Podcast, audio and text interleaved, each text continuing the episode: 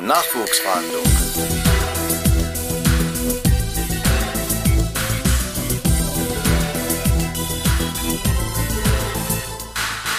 Hallo und herzlich willkommen zu einer neuen Folge des Podcast Nachwuchsfahndung der Fachhochschule Polizei Sachsen-Anhalt.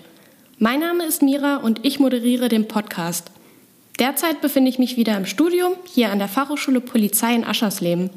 Seit dem März bin ich nun wieder hier, nachdem ich mein sechsmonatiges Grundpraktikum absolviert habe.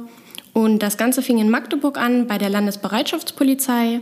Danach ging es dann für mich in das Sachgebiet der Kriminalpolizei und zum Schluss leistete ich noch meinen Dienst bei der Schutzpolizei. Also für mich ein ganzes halbes Jahr die pure Praxis. Natürlich muss man jetzt erst wieder ein bisschen den Schalter auf die Theorie umlegen, aber passend dazu habe ich Herrn Markus Leuchen für die neue Podcast-Folge zum Thema kriminalpolizeiliche Inhalte gewinnen können. Vielen Dank, Herr Leuchen, dass Sie sich die Zeit für uns heute genommen haben. Ja, gerne und herzlich willkommen hier wieder auf dem Campus. Dankeschön. Ja, im ersten Teil dieser Folge soll es um die Kriminaltechnik gehen, also Grundlagen im Hinblick auf die Spurensicherung. Auch wenn sich das Thema auf dem Stundenplan recht plastisch liest, ist beispielsweise die kriminalistische Fotografie ein recht wichtiges Mittel zur Spurenkonservierung. Im weiteren Verlauf werden wir uns dann die Theorie und Praxis angucken anhand eines Fallbeispiels und im dritten Teil widmen wir uns dann dem Thema der Bewältigung emotionaler Ereignisse. Da soll es dann konkret um die Aufarbeitung von Ereignissen und Sachverhalten aus dem Dienstalltag gehen. Herr Leuchen, können Sie sich bitte einmal ganz kurz vorstellen? Ja, also mein Name ist Markus Leuchen. Ich bin seit 30 Jahren jetzt in der Landespolizei tätig, habe also schon verschiedene Bereiche miterleben dürfen, von Schutz bis Kriminalpolizei. Auch im Verkehrsbereich war ich schon tätig. Äh, hauptsächlich natürlich so ein bisschen kriminalpolizeilich sozialisiert im Bereich äh, Jugendkriminalität, Rauschgiftkriminalität. Und äh, jetzt zum Schluss auch im Bereich polizeilicher Staatsschutz, auch eine interessante Tätigkeit. Ja, und das Ganze war begleitet auch von verschiedenen Auslandseinsätzen. Ich war also einmal in Bosnien für die UNO und ein, zweimal in Afghanistan für die Europäische Union tätig. Auch hier wieder kriminalpolizeiliche Tätigkeit. Wir haben dort also die Tatortgruppe und die Observationsgruppe ausgebildet. Sehr schön. Dozent an der Fachhochschule Polizei, greifen wir dieses Thema noch mal ganz kurz auf. Das klingt ja recht theorielastig. Wie kann man sich das dann hier an der Fachhochschule so vorstellen? Ja, also an der Fachhochschule bin ich seit 2018. Es war immer mein Wunsch, auch hierher zu kommen und es macht mir auch super viel Spaß. Äh, die Praxis- und Theorieinhalte sind sehr ausgewogen. Also wenn man mal in den Modulkatalog schaut, dann äh, hat man eigentlich fast so Hälfte, Hälfte. Ähm, was die Anteile betrifft. Und ähm, bestimmte Anteile in der Praxis werden natürlich in der Praxis selber äh, vertieft, aber auch hier auf dem Campus gelehrt. Und eins davon wäre zum Beispiel die kriminalistische Fotografie oder auch die Tatortbefundaufnahme, äh, Spurensicherung und sowas, ne? dass man das auch übt. Und wie das Ganze abläuft in der Ausbildung und im Studium, da packen wir euch mal zwei Links mit in die Shownotes rein, dann könnt ihr euch das mal ganz in Ruhe durchlesen. Jetzt habe ich noch mal eine Frage. Wie viel Wert wird denn auf die kriminalistische Fotografie gelegt? Ja, großer Wert, weil ähm, wir haben ja nichts weiter als den Tatort. Also der Täter wird ja im Regelfall nicht seine Visitenkarte hinterlassen am Tatort. Deswegen müssen wir also die materiellen Veränderungen, also das, was der Täter zurückgelassen hat, als solches auch authentisch aufgreifen.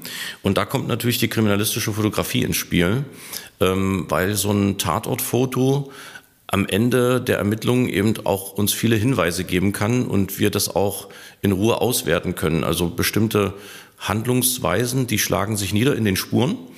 Und wenn wir das äh, mit der Fotografie dann analysieren können, dann verrät uns das auch eine ganze Menge über den Täter. Ja, also wie hat er gehandelt und welche Motive, Ziele, Absichten lagen vielleicht auch hinter diesem Handeln. Ja, so einen kleinen Praktikumsbezug mal von mir. Ähm, ich war ja erst in der Kripo und ähm, der erste Fall, den wir hatten, war eine Brandstiftung. Und dann vor Ort hingekommen, drückt man mir die Kamera in die Hand. Und äh, man wusste gar nicht mehr. Also natürlich hat man das Ganze vom Schulischen auch verinnerlicht. Aber wie man dann vorgeht, was wichtig ist. Und man hat natürlich dann auch Angst, als Praktikantin ähm, Bilder nicht so genau machen zu können weil wir ja nicht wissen, okay, reicht das aus? Können die damit arbeiten? Brauchen sie mehr? Muss das genauer sein oder detaillierter? Und da hat man natürlich schon Angst, weil wir die Situation natürlich nur einmal haben. Und wenn man das so im Vorfeld lernt, Oder jetzt hier in der Fachhochschule, da kann ich die Sachen dreimal fotografieren. Da steht ein Lehrer daneben und da weiß ich, okay, der sagt dann auch, mach das nochmal oder ähm, du musst das so und so machen. Aber wenn es dann wirklich darauf ankommt, dass man draußen ist, dann hat man ja auch wirklich nur diese eine Möglichkeit, diese Bilder zu machen. Weil gerade bei schlechten Wetterbedingungen oder so, kann ich das ja nicht nächsten Tag nochmal fotografieren. Und da ist es für mich als Praktikantin sehr schwer gewesen, gerade weil es ähm, in der Woche äh, abends war, es wurde schon dunkel, dass ich da wirklich genau die richtigen Bilder mache, die meine Kollegen und Kolleginnen auch verwenden können. Ja, also ich glaube, ich glaube, da kann man sich ein bisschen entspannen. Also seitdem wir also digitale Fotografie haben, kann man ja nicht mehr zu viel Bilder oder zu wenig Bilder machen. Und man kann ja sich das vorher angucken, äh, wie die Bilder dann auch aussehen und wie sie geworden sind. Äh, kann ich übrigens auch noch eine Geschichte erzählen, als wir noch tatsächlich diese Celluloid-Filme hatten. Ja, also wenn man an einem Tatort war und man hatte vielleicht maximal 24 Bilder drinne und äh, dann hat man nach zwei Wochen die vom LKA zurückgeschickt bekommen, entwickelt und die waren alle schwarz, weil man die Kappe vorne nicht abgemacht hat. Das kann natürlich heute nicht mehr passieren. Ja, also von daher äh, denke ich, kann man sich da schon entspannen und man kann ja diese Bilder auf dem Display nachvollziehen und äh, bis so ein äh, Chip voll ist, das dauert schon eine Weile. Also von daher ähm, ist es wichtig, dass man ein paar Grundregeln beachtet. Man sollte natürlich immer so formatfüllend wie möglich, ähm, also dass man die relevanten Dinge auf dem Bild hat, äh, arbeiten. Man sollte immer gucken, das ist ganz wichtig, dass man eine Referenzgröße mit drin hat, also sowas wie ein Maßstab. Ja, also wir haben ja verschiedene, äh, also ein Gliedermaßstab beispielsweise, die wir mit auf das Bild draufbringen können. Und ähm, ja, also dass wir so authentisch wie möglich arbeiten und auch mit den Lichtverhältnissen, so wie sie am Tatort oder Ereignisort eben da sind, auch klarkommen müssen. Genau. Ähm, wie sieht das Ganze dann bei der Spurensicherung aus, wenn wir jetzt einen Schritt weitergehen? Hm. Ähm, ja, also bei der Spurensicherung wäre erstmal wichtig zu beachten, welche Spur wollen wir sichern. Ja, es gibt unterschiedliche Spuren, die auch unterschiedliche Methoden, also durch unterschiedliche Methoden gesichert werden. Äh, eine wichtige Spur sind immer die Fingerabdruckspuren oder Fingereindruckspuren als sogenannte Formspuren. Und äh, da haben wir also verschiedene Möglichkeiten, mit chemischen Stoffen zu arbeiten, also Rußpulver. Ähm, äh, wir können auch bedampfen zum Beispiel. Ähm, und äh, dann würden wir die also mit daktyloskopischer äh, Folie sichern, diese Spuren. Was anderes ist es nochmal mit dem DNA-fähigen Material. Da haben wir also sogenannte Swaps, äh, womit wir also auch DNA-Proben sichern können. Oder wir nehmen eben die Gegenstände mit. Ja, natürlich entsprechend auch unter erstens Beachtung der Eigensicherung. Ähm, also Minimum ist immer Handschuhe anziehen und auch eine Maske tragen, weil eben die forensischen Möglichkeiten der Auswertung von DNA sind unglaublich gut geworden. Äh, also man kann schon Kleinstmengen auch analysieren auf äh, DNA-fähiges Material. Und das bedeutet natürlich, dass ich diese Spuren nicht kontaminieren darf äh, durch meine eigene DNA. Und deswegen ist also ähm, auch Körperschutz beziehungsweise Gesichtsschutz und Handschuhe das absolute Minimum ne, für die Sicherung von DNA-fähigem Material. Und wenn wir jetzt zu so einem Tatort fahren, gibt es ja verschiedene Arten von Spurenkoffern. Können Sie die mal ganz kurz erläutern? Und ist auf jedem Streifenwagen so ein Koffer vorhanden? Ja, es sollte so sein. Ähm, es gibt so kleinere Koffer, äh, die auch für die Schutzpolizei äh, zur Verfügung gestellt werden, die die sogenannte Kompetenzebene 1 bedienen. Das wäre also die einfache bis mittlere Kriminalität, also dass man mal eine Körperverletzung oder einen Laubenaufbruch auch selber aufnehmen kann und auch bis zum Schluss selber bearbeiten kann äh, von der Tatortaufnahme her. Und da sind verschiedene Dinge drin, also zum Beispiel die schon erwähnten Swaps, ähm, da sind äh, Spurensicherungskarten drin, wo man auch daktyloskopische Spuren, also Fingerabdruckspuren sichern kann. Da ist Rußpulver mit dabei, da ist so ein sogenannter Fehhaarpinsel dabei, dass ich das abpinseln kann, die Spur. Ja, und äh, daneben, ja, also die Fotografie hattest du ja schon angesprochen, ist auch ganz wichtig, die gute Kamera immer mit, noch mitzuhaben. Ne? Und vorher, bevor ich also die Spuren sichere, immer erstmal auch eine Fotografie anzufertigen. Nun bin ich ja jetzt wieder ein Jahr hier an der Fachhochschule und im Hinblick darauf können Sie uns vielleicht ähm, einen kleinen Einblick geben, welche kriminalistischen Inhalte uns in den nächsten Monaten jetzt hier erwarten? Ja, wir werden also verschiedene Dinge aus dem Einführungsstudium nochmal aufgreifen zum ersten Angriff, also die ersten Maßnahmen am Tatort und werden das dann vertiefen, weil das Studium ja insgesamt auch ein Aufbaustudium ist. Also die Module sind in sich so nicht abgeschlossen, sondern sie werden immer weitergeführt, äh, also mit einer gewissen äh, Strukturlogik auch dahinter. Und dann werden wir uns jetzt um äh, Standardmaßnahmen kümmern, sowas wie Durchsuchung, Sicherstellung, Beschlagnahme von Gegenständen. Ähm, wie gehen wir zum Beispiel mit Zufallsfunden um? Wie äh, kennzeichnen wir Asservate? Äh, was ist eine ED-Behandlung, also eine erkennungsdienstliche Behandlung? Was muss da alles beachtet werden? Und auch so ein paar Grundlagen für eine Aktenführung. Hm. Ähm, switchen wir nochmal in die Praxis. Ich würde einen kleinen Sachverhalt mit einbringen. Da können wir uns ja so ein bisschen entlanghangeln. Mhm. Und ähm, einfach, wie man sich in Praxisfällen auf sowas vorbereitet. Und zur besseren Vorstellung würde ich einfach mal vorschlagen, ähm, dass Sie, Herr Leuchten, und ich als ähm, Team zusammenarbeiten. Wir sind im Kriminaldauerdienst und würden zum Beispiel vorgehen, wenn wir einen Sachverhalt haben. Ähm, wir werden zu einem Raub gerufen in eine Wohnung. Vor Ort erhalten wir eine Einweisung in den Sachverhalt durch die Schutzpolizei, die schon vorhanden ist. Der A und der B befanden sich in ihrer Wohnung, schauen TV. So gegen 22 Uhr vernahmen diese laute Geräusche aus Richtung der Eingangstür. C verschaffte sich gewaltsam Zutritt zur Wohnung, bedrohte A und B mit einem Baseballschläger und fordert diese zur Herausgabe von Wertgegenständen auf. Als A diese verweigert, schlug C auf diesen ein. B konnte dies nicht ertragen und gab alle Wertsachen inklusive Bargeld heraus.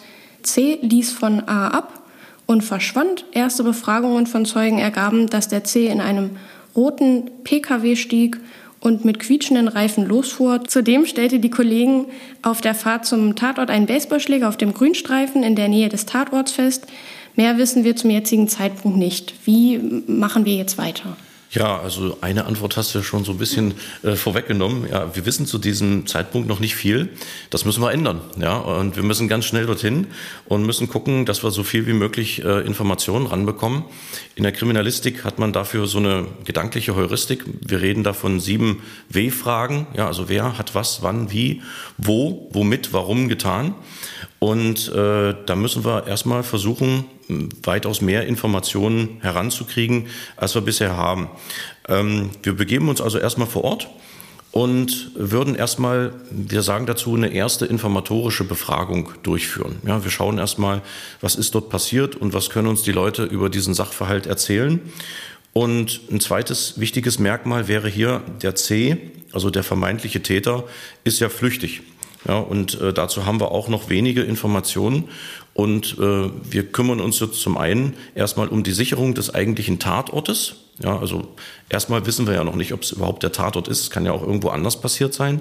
Ähm, und dann äh, würden wir uns um Informationen bemühen, die darauf abzielen, vielleicht dem Täter noch habhaft zu werden. Ja, also eine Personenbeschreibung, was wissen wir noch zum Fahrzeug, äh, haben wir eine Fluchtrichtung von dem Fahrzeug, sodass wir unsere anderen Kolleginnen und Kollegen draußen in den Funkwagen schon mal benachrichtigen, benachrichtigen können, ähm, auf so ein Fahrzeug vielleicht mal zu schauen äh, und dem Täter vielleicht noch habhaft zu werden.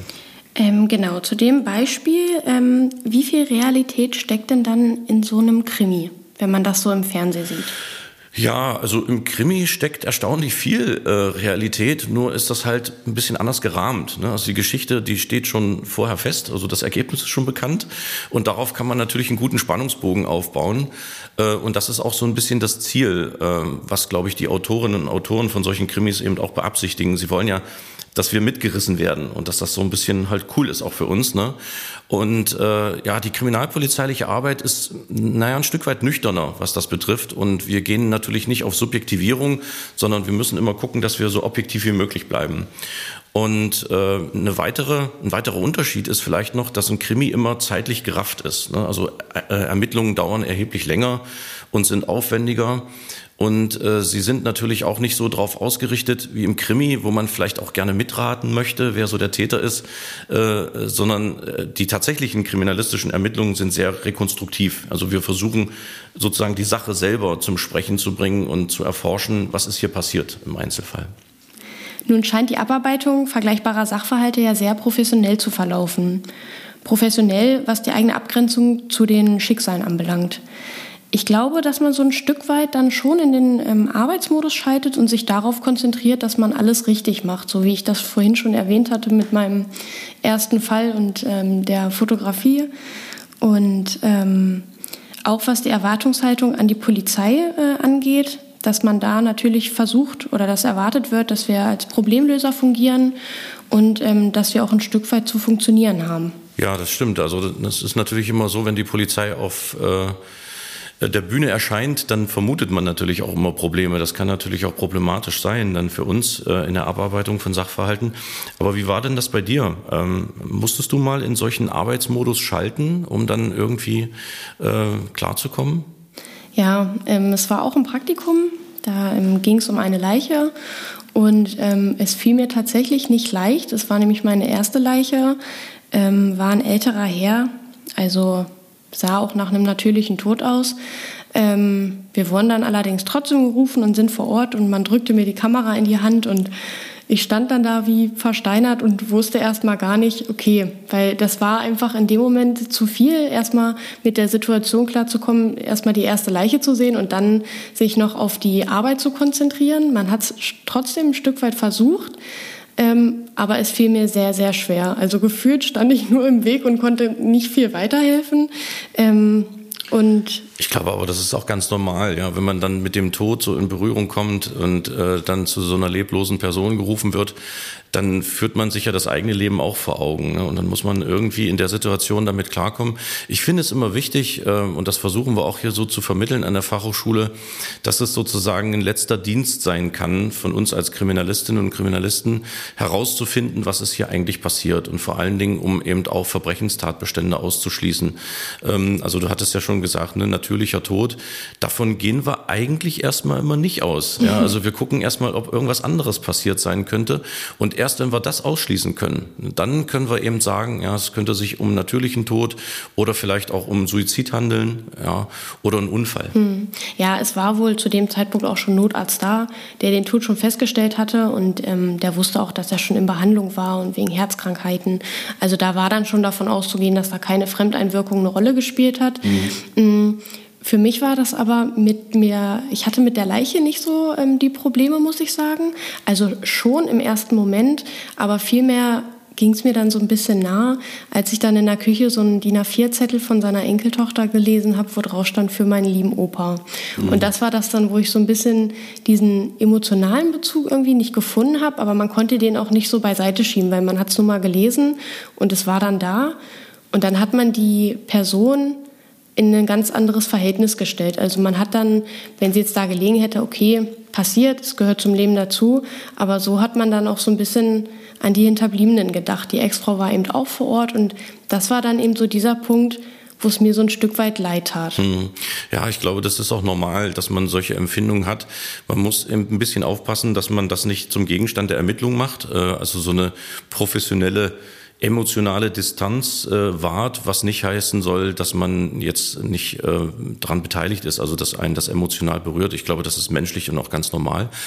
Ähm, da muss man aber auch dann zusehen, dass man das bewältigt, glaube ich. Und dafür stehen uns auch innerhalb der Polizei verschiedene Instrumentarien zur Verfügung, äh, zum Beispiel Kriseninterventionsteams oder Psychologinnen, Psychologen, äh, Seelsorgerinnen, die sich auch um uns kümmern, weil die Frage ist ja, auch wenn wir uns um das Schicksal von anderen Menschen kümmern, wer kümmert sich um unser Schicksal? Und das ist eben wichtig, dass wir da auch untereinander drüber reden können, also auch im Kolleginnenkreis beispielsweise, das war hoffentlich bei dir auch so. Ja, also meine Ausbilderin hat es mir auch angeboten. Ich habe ähm, das mit einem anderen Kollegen an dem Tag gemacht und sie erst ein, zwei Tage später gesehen, aber sie hat mir auch angeboten, ähm, mit sich darüber zu reden und hat gesagt, okay, wenn das dann doch irgendwie tiefgründiger wird, dann äh, gibt es auch Seelsorger, die da einem zur Seite stehen und dass das da auch kein Stück weit belächelt wird, weil es ist eben nun mal kein Einzelfall und es sind eben auch viele junge Kollegen, die äh, viel größere und äh, weitaus ähm, ich sag mal, krassere Sachverhalte haben. Und ähm, da ist sowas nun mal auch äh, normal. Ja, das ist auch ganz dolle wichtig, dass man darüber reden kann. Ne? Also das ist schon mal ein erster Schritt, dass man überhaupt darüber reden kann. Und das Reden an sich ist auch ein sehr gutes Mittel, um die Sache zu bewältigen, weil in gewisser Weise muss man eben aufpassen, dass sich sowas nicht anstaut, mhm. weil die Auftragsbelastung ist auch sehr hoch. Ja, und man kommt vielleicht schon in den nächsten Tagen wieder mit dem nächsten wie du sagen würdest, krassen Sachverhalt zusammen. Ja, und äh, dann muss man eben gucken, dass sich sowas nicht aufstaut. Also man braucht auch Ventile, man braucht Bewältigungsstrategien, um damit eben auch klarzukommen. Aber auch das ist Teil der Ausbildung hier und auch des Studiums, äh, dass also solche Methoden und solche Techniken auch vermittelt werden. Wie gehe ich mit Stress um? Äh, ja, wie bewältige ich solche Sachen? Wie überbringe ich Todesnachrichten? Ja, das ist auch ein ganz wichtiger Punkt, weil einen das ja als Menschen auch selber berührt. Ne? Wir haben da noch mal eine kleine Bonusfrage, wie das jetzt immer so im Zusammenhang mit dem Thema Kripo auch gestellt wird. Wie werde ich denn Profiler? Ja, also glaube ich, äh, von vornherein so als Seiteneinstieg Profiler zu werden, ist schwierig. Ähm, es wäre ein langer Weg. Äh, man bräuchte, glaube ich, viel polizeiliche Erfahrung und man müsste sich bestimmte Verfahrensweisen aneignen, um zum Beispiel stark rekonstruktiv arbeiten zu können. Jetzt muss man dazu sagen, was das Profiling betrifft, ähm, das kennt man vielleicht aus den Medien so ein bisschen anders. Das ist sehr äh, psychologisch auch angehaucht, kommt ja aus dem hauptsächlich englischsprachigen Bereich, dieses Profiling, und würde sich eher auf äh, psychische Merkmale eines Täters beziehen.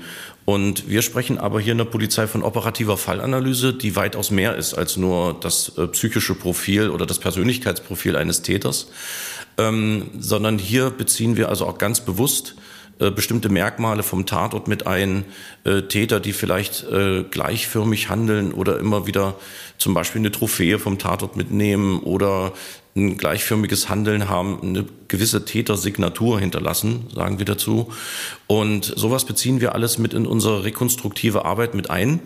Äh, dazu muss man vielleicht auch sagen, dass das eine reine ermittlungsunterstützende Arbeit ist. Also das ist nicht, äh, wie man das im Krimi vielleicht kennt, äh, dass da die SachbearbeiterInnen gleichzeitig auch die Profiler sind und dann den Fall aufklären bis hin äh, der Begleitung des Täters in, den, in das Gefängnis.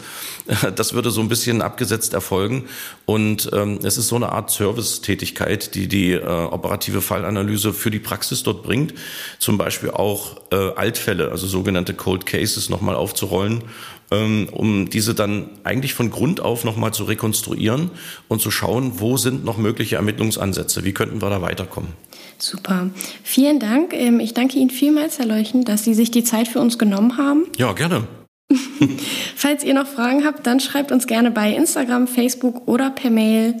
Vielen Dank fürs Zuhören, eure Mira. Nachwuchsverhandlung.